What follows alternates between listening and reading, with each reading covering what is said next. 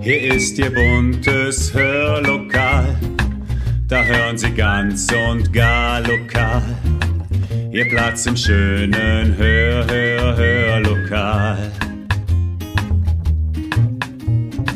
Herzlich willkommen zum Podcast Hörlokal. Unterhaltung aus dem Nassauerland, beziehungsweise eher aus der Sagen- und Märchenwelt des Nassauerlandes. Denn wir begeben uns heute wieder in diese wunderbare Welt mit all den fantastischen Geschichten.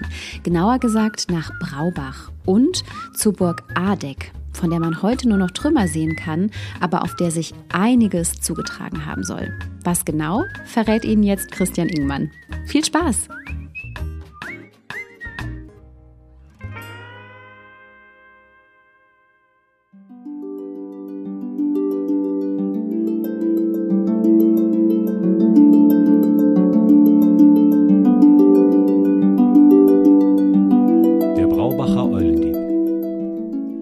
Geschichten sind so wunderlich, dass wir zwischen dem Glauben an einen Spuk und der Überzeugung schwanken, es handle sich um eine reale Begebenheit, die auf ihrer Zeitreise durch die Überlieferung etwas Spukhaftes bekommen hat.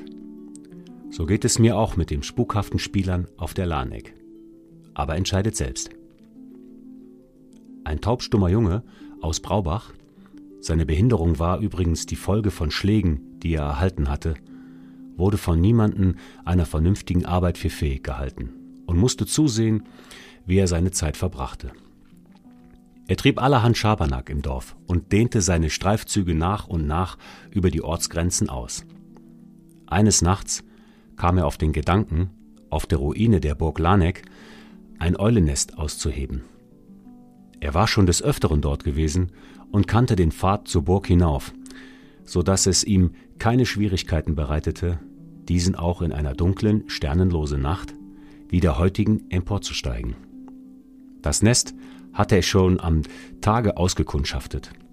Er fand es wie erwartet von den Euleneltern verlassen und steckte die sieben Jungen in einen Leinensack, den er zuband und sich über den Rücken warf. Gerade machte er sich auf den Heimweg, da gewahrte er einen hellen Lichtschein von einem der ausgebrochenen Fenster der Burgkapelle. Mit klopfendem Herzen stand der Junge einen Augenblick in den Brennnesseln, unschlüssig, ob er davon renne oder dem Geheimnis nachspüren solle. Schließlich überwand er seine Furcht und schlich sich an die Kapelle heran, öffnete die Tür, einen Spalt und blickte hinein. An einem großen runden Tisch in der Mitte des Raumes saßen fremde Landsknechte, blonde, spitzbärtige Männer. Die tranken, freche Lieder grölten und ein Würfelspiel spielten. Nach jeder Runde holte einer von ihnen ein Pokal aus schwerem Gold oder Silber, edles Kirchengerät und andere Kostbarkeiten als neuen Preis für das nächste Spiel von einem Haufen in der Ecke herbei. Auf dem Hochaltar der Kapelle aber brannten Kerzen, als feiere man die heilige Messe. Gebannt verfolgte der Junge das unflätige Treiben.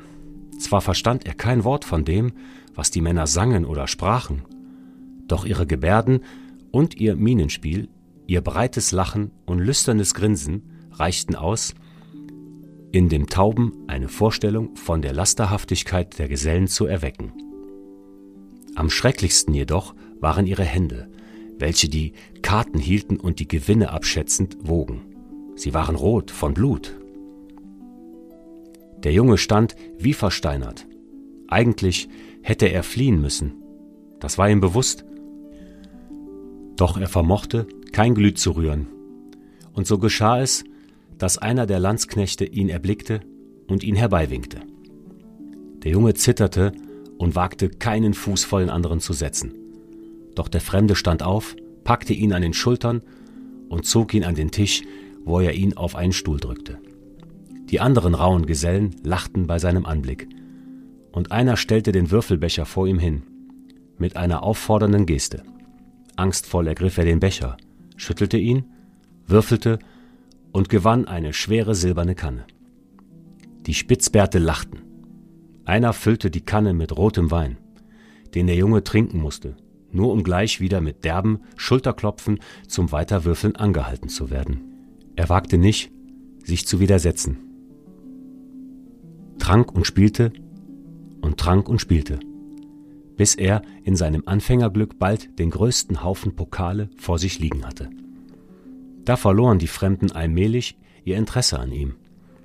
Auch waren sie inzwischen so betrunken, dass sie zu keinem Spiel mehr fähig waren. Einer zupfte die Saiten einer Gitarre, die anderen bewegten die Lippen, also mussten sie wohl singen, dachte der Junge, und er erwartete insgeheim darauf, dass sie so betrunken würden, dass er sich mit seinem Gewinn davonschleichen könne. Doch es kam ganz anders. Plötzlich drangen Männer in die Kapelle, bewaffnet mit Stangen, Mistgabeln und Hackmessern, Bauern und Bürger aus dem Tal. Die Fremden griffen nach den Schwertern, verfehlten jedoch im Suff das Ziel und wurden von der kleinen Schar niedergemetzelt. Ein schreckliches Abschlachten begann, Blut spritzte an die Wände und Decke abgehauene Gliedmaßen lagen auf dem Boden, und wer von den Landsknechten nicht erschlagen wurde, den stürzten die Kämpfer aus den Fenstern, dass ihre Körper auf die Felsen prallten und zerschmettert wurden. Unser Braubacher Junge presste seinen Sack mit den Eulen an sich und wollte gerade seine Gewinne einsammeln. Da erhielt er einen harten Schlag vor die Brust, dass er zu Boden fiel und in das Blut der Fremden glitschte. Mit bleichem Gesicht rappelte er sich auf. Jetzt wurde ihm erst bewusst, in welcher Lebensgefahr er sich befand, und er rannte so schnell er konnte in den Burghof. Dort entriss ihm ein Kämpfer seinen Leinensack mit den kleinen Eulen und in größter Todesangst lief der Junge ohne Halten bis nach Braubach zurück. Nie wieder ging er taubstumme seit jener Nacht im Dunkeln vor die Tür, und niemals wieder hat er die Lanek betreten.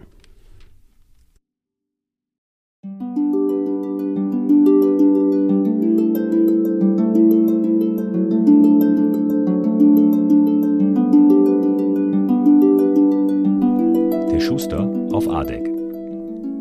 Wenn man durch das Lahntal wandert, kann man auf einem Berg die Trümmer der alten Burg Adeck entdecken. Dort soll es, vor allem um die Adventszeit herum, nicht geheuer sein, erzählen die Alten. Und diese Warnung hat folgende Geschichte. Einst wanderte ein Schuster noch spät in der Nacht auf der Lahnstraße dahin. Auf dem Rücken trug er einen schweren Lederballen, den er in der Stadt gekauft hatte. Und er keuchte unter der ungewohnten Last auch war er, um sich zu stärken und seinem Rücken hin und wieder Erholung zu verschaffen, mehrmals in den Gasthäusern am Weg eingekehrt und hatte dort dem guten Lahnwein kräftig zugesprochen, so dass sein Schritt nun schwer und sein Orientierungssinn nicht mehr der beste war. Schläfrig schlürfte er auf der Straße hin, als plötzlich hinter sich ein Wagen heranrollen hörte. Augenblicklich wandte der Schuster sich um, winkte dem Kutscher und schrie Hey, holla, erlaubt ihr, dass ich mich zu euch auf den Bock setze und ein Stück Wegs mit euch fahre? Meine Füße sind vom Wandern schwer. Gleich hielt der Wagen an. Und der Kutscher bedeutete ihm mit einer Handbewegung hinten aufzuspringen. Kaum war der Schuster oben, galoppierten die Rappen im Gespann so schnell davon, dass ihm beinahe schwindelig wurde. Die mondhelle Landschaft flog an ihm vorbei. Der Staub der Landstraße wirbelte hoch auf und er konnte kaum Feld und Wald voneinander unterscheiden. Auf einmal klang das Hufgetrappel hohl, die Kutsche rumpelte nun langsam auf einem Kopfsteinpflaster dahin und bog dann in den Hof eines alten Schlosses ein, aus dessen Fenstern helle Lichter glänzten. Der Schuster lugte vorsichtig um die Kutsche herum und sah, wie herrschaftlich gekleidete Passagiere ausstiegen und von einem Diener in altertümlicher Tracht empfangen und zum Schloss geleitet wurden. Auch ihm winkte ein Diener, und so sprang er ab und folgte diesem ins Haus. Trotz der Festbeleuchtung herrschte drinnen Totenstille. Der Diener öffnete die Tür zu einem prächtigen Saal, in welchem ein Bankett mit vielen hundert Personen stattfand. Doch keiner von ihnen sprach. Kein Laut war zu vernehmen. Schweigend bedeutete ihm der Diener an, der Tafel Platz zu nehmen. Da bekam es der Schuster mit der Angst zu tun. Ein Grauen packte ihn, so dass er würgen musste und in seiner Not den Namen Jesus Christus ausstieß.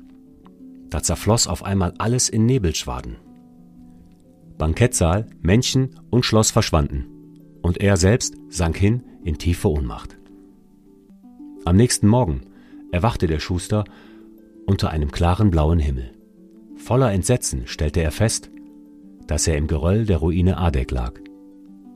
Er ergriff seinen Lederballen und eilte voller Angst den Berg hinab nach Hause. Doch kaum war er daheim angekommen, da erfasste ihn ein heftiges Fieber, und binnen weniger Wochen starb er einen elenden Tod. Die unheimliche Kutsche mit den feurigen Rappen hat man in der Gegend noch oft zur Adventszeit auf der Landstraße fahren sehen. Doch niemand hat je wieder gewagt, den Kutscher anzurufen.